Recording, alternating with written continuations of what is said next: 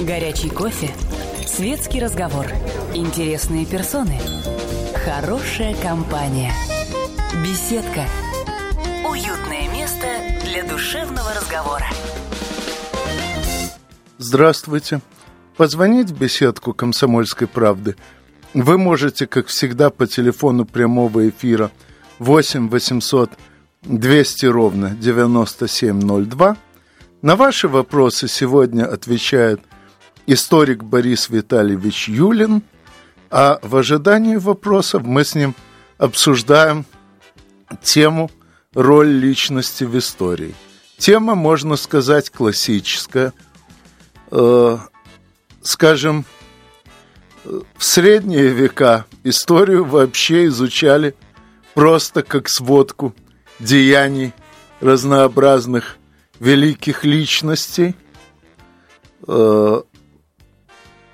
Потом постепенно начали нащупывать закономерности, проступающие сквозь действия этих личностей.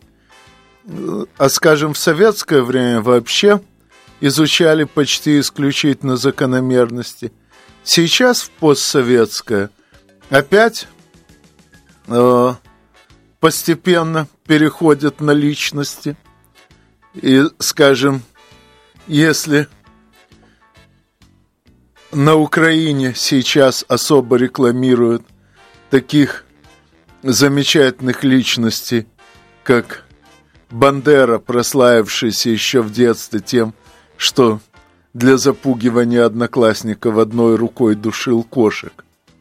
Или Шухевич, служивший капитаном э, в разведбатальоне немецкой армии, а потом, когда этот батальон расформировали за совершенно немыслимую по немецким меркам жестокость, возглавил э, карательные отряды, сформированные из галичан и служившие Германии в качестве инструмента борьбы – с кормовой базой партизан, то есть для уничтожения крестьян, которые партизан кормили, то многие сейчас считают, что вообще вся история Украины определяется этими и несколькими подобными личностями.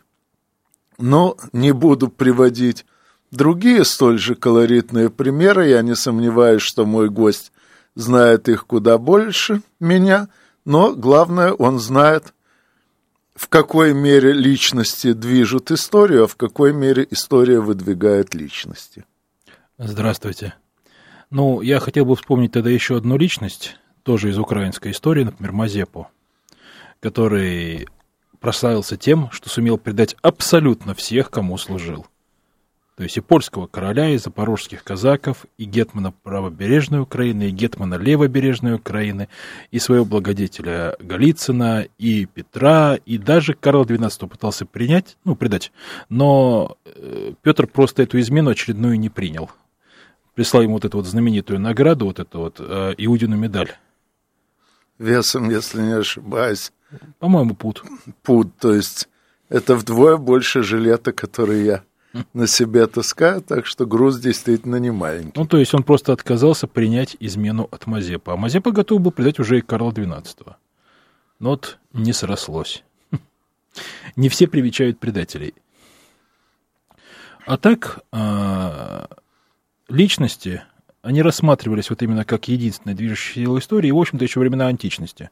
Достаточно посмотреть одного из самых знаменитых античных историков, Плутарха, у которого, по сути, все описание истории строится через противопоставление различных личностей. Но для античного историка, собственно говоря, и даже средневекового, это нормально. Почему? Тогда еще не было видна динамика вот изменения мира. Как меняется само общество, как меняются сами государства. Не было особого технологического разрыва.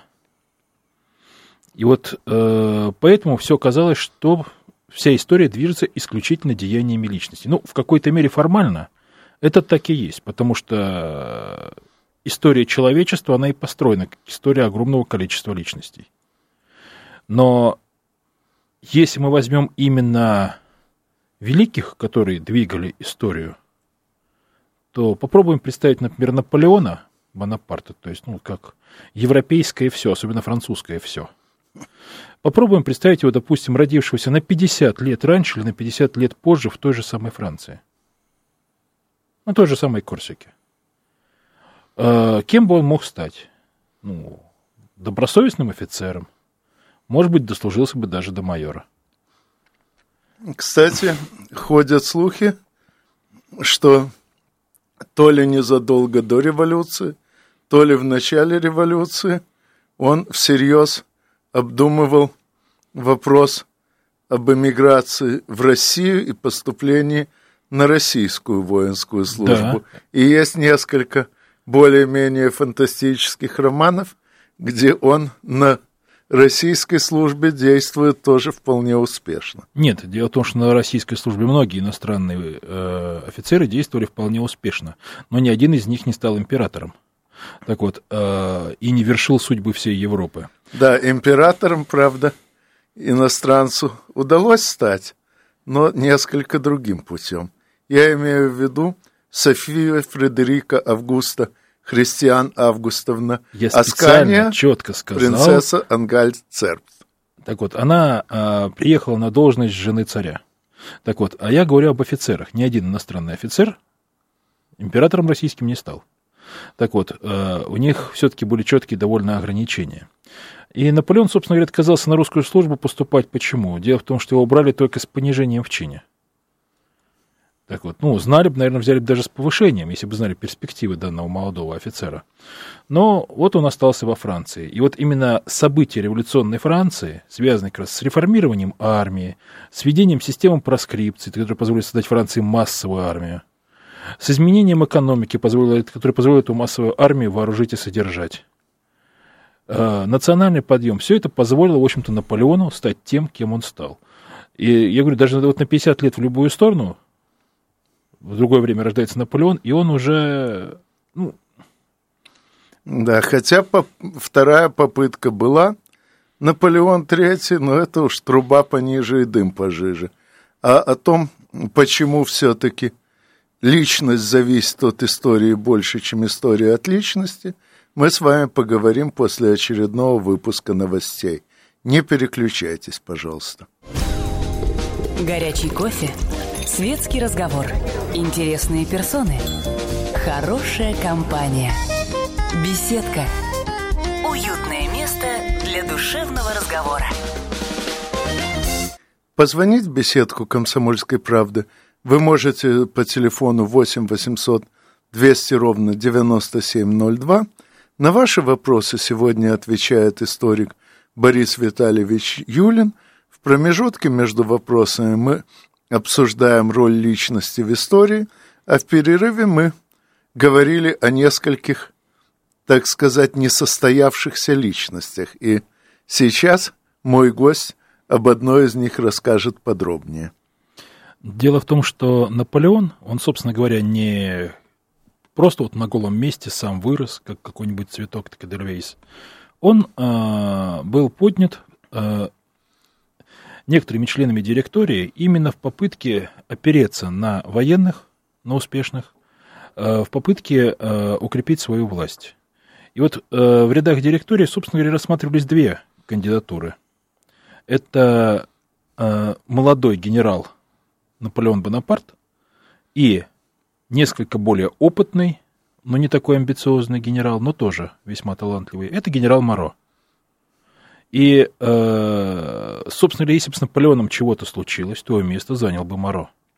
Более того, если мы даже посмотрим на окружение Наполеона, поднявшееся тоже во время этой революции, мы увидим, допустим, маршала Бернадота, к которому Наполеон ревновал, так сказать, к славе, то есть действительно талантливый маршал, очень успешный и тоже весьма амбициозный. И Наполеон стал его задвигать, что не помешало Бернадоту потом просто взять и стать шведским королем и основателем династии, который, кстати, в Швеции правит до сих пор. А, если, допустим, взглянем в античность, то а, у греческих авторов, например, отмечается, что когда был убит подлый и коварный Филипп II Македонский, то поднялся шум, что теперь поход в Персию не состоится, что величие Македонии все рухнуло и ничего дальше не произойдет. Однако, что не помешало сыну Филиппа Македонского а, завоевать Персию, добраться до Индии и, собственно говоря, создать огромную державу, то есть создать, по сути, эллинистический мир. Но, опять же, а если бы его отец не был убит? Разве не состоялось бы вторжение в Персию? И ее Я разгром? думаю, что в этом случае вторжение сопровождалось бы меньшим числом боев и большим числом закулисных торгов. В конце концов, именно Филипп Аминтович Аргиад, который Филипп II, автор знаменитой фразы «Осел, груженный золотом, возьмет любую крепость». Ну да, это было сказано по поводу как раз-таки Додонок, который пробиться военным путем было почти невозможно. И на слова, что, мол, тут мы не можем прийти до войска, говорит, потому что настолько узкая тропинка, что даже осел, груженный золотом, не пройдет. Но при этом это не мешало Филиппу одерживать блестящие военные победы и, в общем-то, занять плацдарм на Персидском берегу еще при своей жизни, собственно говоря. То есть Александр Македонский высаживался уже на подготовленное место. Это да. Так, прежде чем продолжать, ответим на звонок. Даниил, здравствуйте. Здравствуйте. А, у меня немножко такого плана вопрос, вот как э, к историкам. А, подскажите, пожалуйста, откуда берутся корни национализма? То есть э, вот эти вот националистические идеи, которые э, витают сейчас вот, ну, в воздухе, скажем так, э, на юго-востоке Украины в том числе, на, на всей Украине. Э, это все из-за того, что народ бедно живет, и, под, и на этой почве как бы идет подъем нации, ну, как бы призывом к лучшей жизни. Спасибо. Можно я отвечу? Дело в том, что на самом деле здесь вот национализм никакого отношения к лучшей жизни не имеет или к худшей жизни. Национализм, он базируется на том, что человек оказывается лучше других людей просто по факту своего рождения. То есть мы украинцы лучшие, потому что мы украинцы – а не какие-то позорные москали финно-угры. Мы, немцы, самые лучшие потому, потому что мы истинные арийцы, мы, так сказать, потомки великих, так сказать, а, завоевателей, а остальные, так сказать, сортом пониже, кровь у них хуже, они уже поэтому хуже. Более того, когда немцев начали наконец-то бить, то там срочно стали распространять, ну, негласно, но, скорее всего, силами кого-то из руководства сведения об антропологических обследованиях жителей Белоруссии и Российской Федерации, из которых следовало, что доля людей, считающихся в Германии арийцами, там чуть ли не больше, чем в самой Германии. Но, разумеется, не могут же обезьяны победить великих людей. И вот эта вот проблема, она есть ведь не только на Украине, она есть и у нас. То есть, когда люди кричат про особую миссию нашего народа, про богоизбранность и так далее, то они ведь делают то же самое. Они пытаются стать лучше просто по праву рождения. И вот на этом базируется любой национализм в любой э, стране мира. На этом базируется тот же самый расизм. То есть человек лучше не за счет того, что он натруется над собой, пытается быть порядочным, благородным, совершать греческие поступки или еще что-то. То есть человек, который достоин, потому что он такой. А на том, что человек является лучше других, более достойным, потому что он удачно родился вот именно в этом народе. Вот это основа любого национализма. Но национализм действительно всплывает э, ярче всего в те моменты, когда какому-нибудь народу плохо. Потому что когда люди не имеют за что уцепиться, они цепляются за любые соломинки, даже гнилые. И когда человеку долго вдалбливают, что ты никто в жизни, ты не состоялся и гордиться тебе нечем, он пытается гордиться хотя бы собственным своим происхождением, которое у него уж точно никто не отнимет и никто не продаст. Ну да, в общем-то, как приход тех же самых нацистов к власти в Германии на волне Великой депрессии. То есть не было Великой депрессии, такого популярности нацистские идеи бы в Германии не набрали. Это да. Вот, но у нас еще звонок. Алексей, здравствуйте. Здравствуйте. Я хотел бы у вас узнать, э, уважаемые историки, а Лев Николаевич Гумилев и его наследие является сейчас вот частью как бы официальной исторической науки или это как а, альтернативная история воспринимается и входит ли вот его ну то что он доказал изучил в официальную как бы историческую доктрину войдет ли это в учебники или это воспринимать как альтернативную историю типа Фоменко, Носовских и прочего. Понимаете, Спасибо. дело в том, что э, у Гумилева прекрасно описанная красивая вещь. Вот его теория, э, она во многом прекрасна, кроме одного. Она не является научной от слова совсем. Дело в том, что он объясняет неизвестное, непонятное, другим неизвестным. То есть, э, э, как он объясняет, допустим, э, подъем вот эту пассионарную волну? Какое-то неведомое космическое излучение обрушивается на народ, от чего начинается подъем пассионарства. То есть он одно неизвестное выводит через другое неизвестное. Этот способ к науке не имеет никакого отношения. Он относится к понятию вера. То есть можно верить в то, что он прав, можно в это не верить, но опираться на его исследования для того, чтобы ну, хотя бы заниматься историческим анализом, невозможно в принципе. Это да, с помощью теории Гумилева можно объяснить многие уже состоявшиеся события, но невозможно ни одно событие предсказать. А в общем-то цель науки в первую очередь именно предвидеть то, что будет. Ну, Более того, когда говорят, что научно только то, что поддается определенным способам проверки, это как раз и означает, что научно только то, что может что-то предсказать, хотя бы результаты проверки по этим правилам. Да хотя бы результаты опыта поставленного – а попытка объяснить вот э, э, неведомой фигней, вот сам взрыв от пассионарности, то есть ничем не измеряемым, не контролируемым, то есть это берется, по сути, из ниоткуда. Но это не объяснение. Это примерно как э, божественное вмешательство, ровно того же уровня. Вот. Ну а что касается подмеченных Гумилевым циклов развития разных народов, то, во-первых, эти самые циклы были подмечены задолго до него. Во-вторых, существует вполне рациональное объяснение этих циклов, не использующие неведомых понятий вроде этой самой пассионарности. И в-третьих, что самое главное, существует множество народов, где динамика циклов совершенно иная, чем у Гумилева, и опять-таки альтернативные, точнее ортодоксальные исторические теории это объясняют, а э, гумилевская теория никак. Так что э, многие факты, отмеченные у него, верны. А об остальном поговорим после новостей. Не переключайтесь. Горячий кофе, светский разговор, интересные персоны – Хорошая компания. Беседка. Уютное место для душевного разговора. Здравствуйте.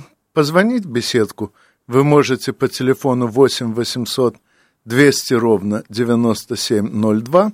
На ваши вопросы сегодня отвечает историк Борис Витальевич Юлин. В ожидании вопросов мы обсуждаем роль личности в истории, но прежде чем перейти к этому обсуждению, доскажу то, что начинал перед новостями, когда мы с Борисом Витальевичем отвечали на вопрос о Льве Николаевиче Гумилеве и его теории. Так вот, многие факты, отмеченные в книгах Гумилева, судя по всему, верны. Скажем, отношения между э, Русью и Ордой не сводились к термину «иго», были там и разнообразные взаимные э, услуги и разнообразные взаимные же интриги, но в целом э, картина, которую он рисует, э, настолько мало похоже на реальность, что, на мой взгляд, лучше все-таки изучать историю по нормальным школьным и вузовским учебникам и по книгам, э, на которые даны ссылки в этих учебниках, а э, Льва Николаевича воспринимать как такого же романтика, как его отец, только нашедшего свое призвание не в стихах о разных экзотических странах и событиях, а в прозаических книгах о разных экзотических странах и событиях. Ну, а возвращаясь к роли личности в истории, что хотелось бы еще сказать? Что э, история, конечно, крайне инертна. И вот исторические процессы, которые происходят, они действительно превалируют. И именно они выбрасывают на вот, гребень волны тех или иных личностей, которые совершают эти великие исторические события. Да, Но... как сказано э, в марше веселых ребят, когда страна быть прикажет героем, у нас героем становится любой.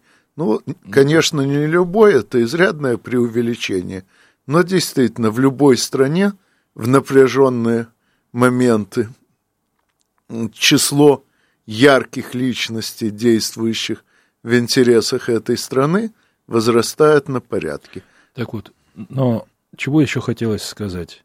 Понятно, что Наполеон, родившийся, например, в Нигерии, бы не стал бы ну, известным нам Наполеоном. Но, с другой стороны, все равно все исторические события делаются людьми. И поэтому, если даже есть какой-то историческая предпосылка, то есть какое-то историческое ну, вот, подъем, движение и так далее, но не окажется, либо будет слишком мало личностей, которые способны проявить себя во время этого исторического движения, то оно может совершенно спокойно и угаснуть. Именно на этом исчезали страны, исчезали народы. То есть они прекращали свое существование, потому что там не оказалось достаточного количества личностей, которые способны повести за собой, которые способны одержать победу, которые способны стать великими. Но с другой стороны, то, что не оказалось такого количества ярких личностей, это чаще всего результат многих лет предшествующего развития страны в целом. Тоже определенных процессов, да. Вспомним хотя бы, как не удавалось выдвинуться ярким личностям в ходе русско-японской войны, в ходе Первой мировой в России, э, даже те полководцы, которые впоследствии очень ярко проявили себя в гражданской войне, причем с обеих сторон линии фронта, на самом деле за красных пошло воевать больше офицеров императорской армии, чем за белых. Но выдвинулись в основном те, кто э, во время Первой мировой пребывал далеко не в первых рядах. Просто потому, что тогда обстановка в обществе в целом, мягко говоря, не способствовала выдвижению личностей. И это показывает, что все-таки общество влияет на личность больше, чем личность на общество. Прежде чем дать вам это прокомментировать, ответим на еще один вопрос. Михаил, здравствуйте.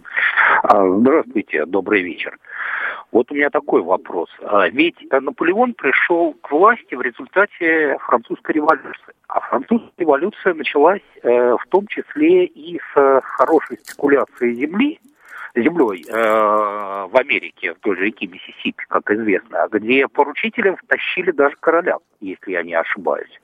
И э, это самое, вот отсюда вопрос, а нельзя ли рассматривать э, всю эту ситуацию как то, что личность выдвигается какой-то группой заинтересованных лиц, возможно, без дополнительного сговора, просто для того, чтобы был флаг, чтобы заменить истину, авторитет истины, истинный авторитет. А вот, собственно, такой вопрос. Ну, что здесь можно сказать? Э, дело в том, что у вас есть некоторое вот смешение понятий причина и повод. Дело в том, что причинами французской революции, ну как, они были вполне себе видны. Тут как раз-таки постоянное э, вот, назначение Никера министром, снятие под влиянием царедворцев, метание э, короля, так сказать, то проводить реформы, то нет, то вводить налоги, то нет. Э, то есть там было довольно большое количество таких вот факторов, каждый из которых можно на самом деле объявить причиной французской революции. Но ни один из этих факторов причиной не является. Причиной является комплекс всех этих факторов, которые показывают общую картину, собственно говоря, движения французской монархии. То есть французская монархия после Людовика XIV благополучно шла к этой революции. Так хорошо, так как ледокол во льдах, вот четко курс на революцию. Ну, а что касается спекуляций компании Южных морей, то они тоже были одним из следствий такого состояния общества, где, помимо всего прочего, не было более-менее законных способов заработать и при этом быть уверенным, что у тебя не отнимут заработанное. Поэтому и кидались за шальными заработками вроде спекуляций. Но это так же, как объявить, допустим, то, что у нас революция 1905 года и русско-японская война являются следствием конкретно вот, э, жульничества безобразовской клики. Вот, э, с концессиями да. лесными на Ялу. Хотя жульничество действительно было. И действительно свою роль сыграло. Но, во-первых, не было бы его, нашелся бы другой повод. Японии жизненно необходимо было э, прорваться на материк для того, чтобы получить колонии, а с ними ресурсы для дальнейшего развития, тогда еще не было современных методов Э, развития страны без колониального притока. Кроме того, на мировой рынок Японию тогда просто не пропускали англичане с немцами. Так что Япония все равно уцепилась бы за любой повод, чтобы повоевать и захватить что-нибудь материковое, а достаточно близкой для захвата была только та часть материка, где уже четко обозначились русские интересы. Поэтому не было бы этого жульничества с концессиями, какой-нибудь другой повод нашелся. Ну да, то есть причина была в том, что стороны не, раз, не договорились мирно о разделе сфер влияния. И договориться было трудно. России-то тоже необходим был выход к незамерзающим морям, для собственного экспорта России. Ну, там у России были и другие особенности причины. Были, конечно. В том числе как необходимость маленькой победоносной войны для решения внутренних проблем. И это накопившихся. Тоже. Но в любом случае это были именно внутренние причины, а концессия на реке Ялу была только поводом. Юрий, здравствуйте. Добрый день. У меня вопрос такой тоже о роли личности, только о другой. Вот, например, я смотрю рассказы, читаю, скажем, там Старикова, Фоменко, Носовского, Млечина, там Сванидзе и дальше по списку. И вот смотрю, что истории абсолютно разные, так скажем. Вроде бы повод один, значит, война там или что-то одна, а подходы, объяснения, пояснения абсолютно разные. Можно ли уточнить роль личности историков в истории. Несомненно, можно. Более того, вероятно, мы посвятим этому все время после очередного выпуска новостей. Горячий кофе, светский разговор, интересные персоны, хорошая компания, беседка, уютное место для душевного разговора. Позвонить в беседку «Комсомольской правды» вы все еще можете по телефону 8 800 200 ровно 9702. На ваши вопросы сегодня отвечает историк Борис Витальевич Юлин, и сейчас он ответит на вопрос, заданный перед новостями, где было перечислено множество авторов с очень разными взглядами на одну и ту же историю, и задан из всего этого естественный вопрос, как к этому относиться, какова роль личности историка. Ну, в данном случае, что можно сказать? Набор авторов был перечислен достаточно великолепный, то есть э, от крайне ангажированных историков типа Сванидзе и Млечина, через конспирологов типа э, Старикова, к откровенным жуликам и шарлатанам типа Фоменко и Носовского. Так вот, э, дело в том, что любой из подобных авторов чем плох? Вы узнаете от них не историю, вы узнаете интерпретацию истории, которую они хотят вложить в вашу голову.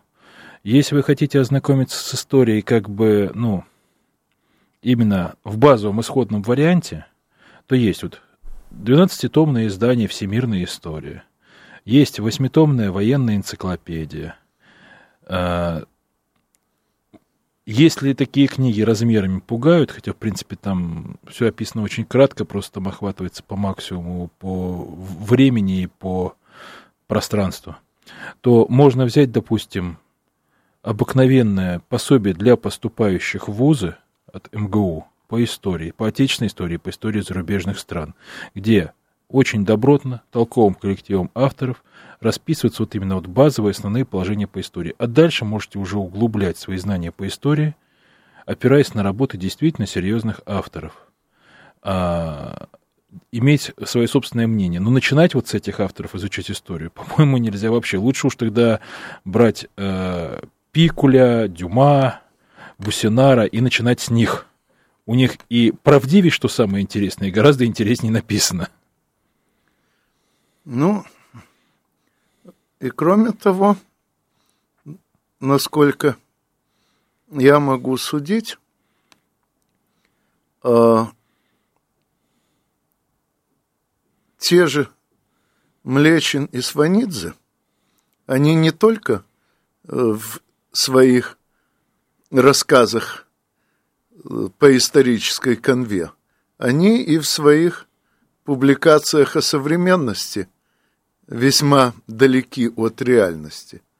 Э, просто современные события мы знаем лучше и нам легче сравнивать, а то, что происходило когда-то, там сравнивать труднее, может показаться, что человек откопал какую-то правду, которую раньше от всех скрывали.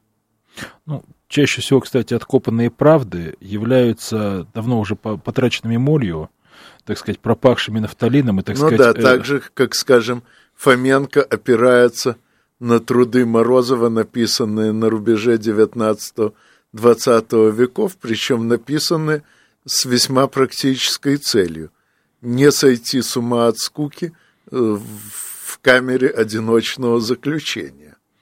Где, кстати, он успешно все-таки с ума и сошел. Да нет.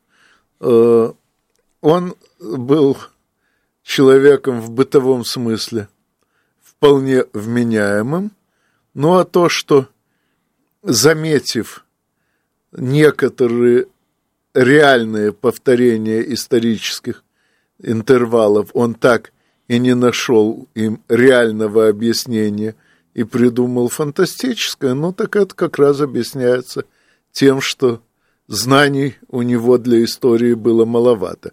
Между тем, те повторы, которые он заметил, объясняются в основном все одной и той же причиной. Это тем, что на протяжении нескольких тысячелетий средства транспорта почти не менялись, и, соответственно, многие исторические процессы развивались с очень стабильной скоростью. Ну, были и другие причины, но уже этой достаточно, чтобы понять, мимо какого интересного направления исследований прошли и Морозов, и Фоменко. Ну, я в свое время как раз э, некоторым поклонникам Фоменко объяснял простую вещь. Говорю, «Ну, давайте рассмотрим современные события с логики Фоменко.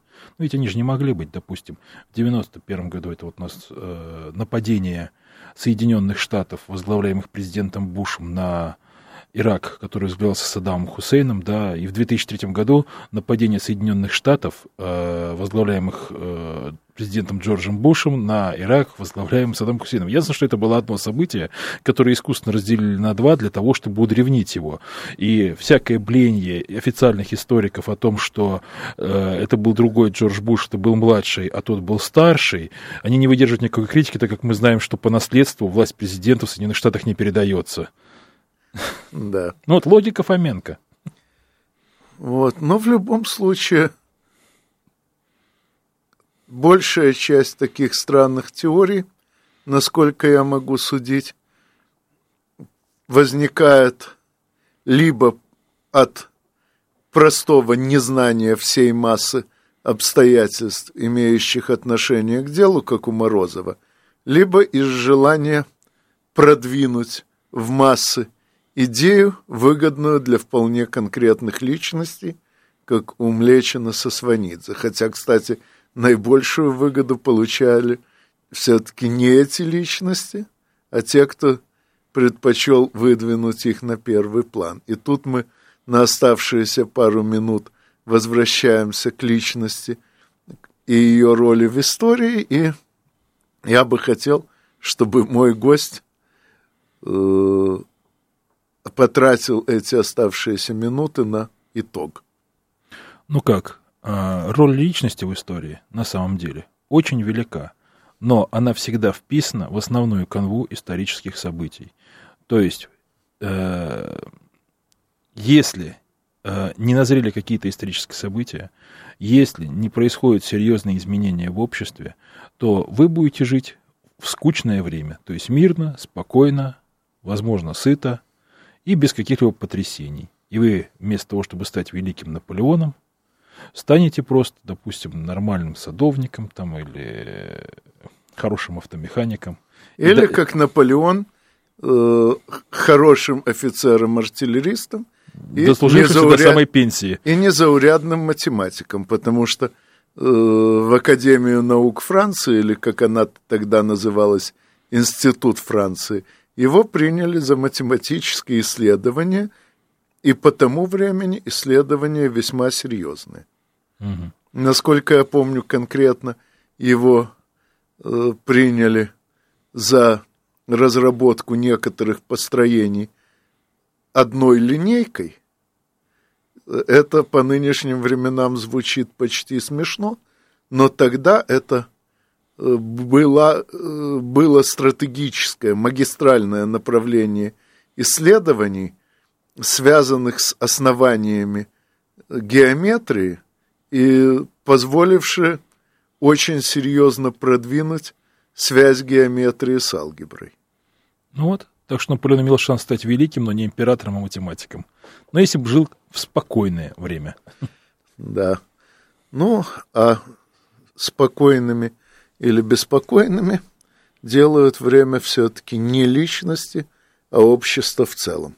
Конечно, э, когда Нестор Иванович Махно придумал массированно применять тачанки – в качестве носителей для станковых пулеметов, это была очень заметная роль личности, позволившая его анархической крестьянской республике Гуляй-Поле продержаться э, на год дольше, чем держались другие аналогичные образования. Но сама эта анархическая крестьянская республика возникла, ну, никак не по инициативе самого Махно, просто анархические идеи очень близко соответствовали тогдашнему крестьянству целом, и подобных республик возникло множество. Ну, те же тачанки широко применяли сразу и конкуренты Махно, противники и союзники. Так вот, э, то есть это было Собственно, перед, когда они освоили тачанки, тогда республика и кончилась. Поэтому особой роли они все равно не сыграли. Но в любом случае, я постараюсь и впредь э, обеспечивать беседы с самыми яркими личностями. В том числе не, мы еще не раз встретимся с моим сегодняшним гостем, Ну а с вами мы, как всегда, услышимся через неделю в беседке радиостанции «Комсомольская правда». До свидания. Беседка. Уютное место для душевного разговора.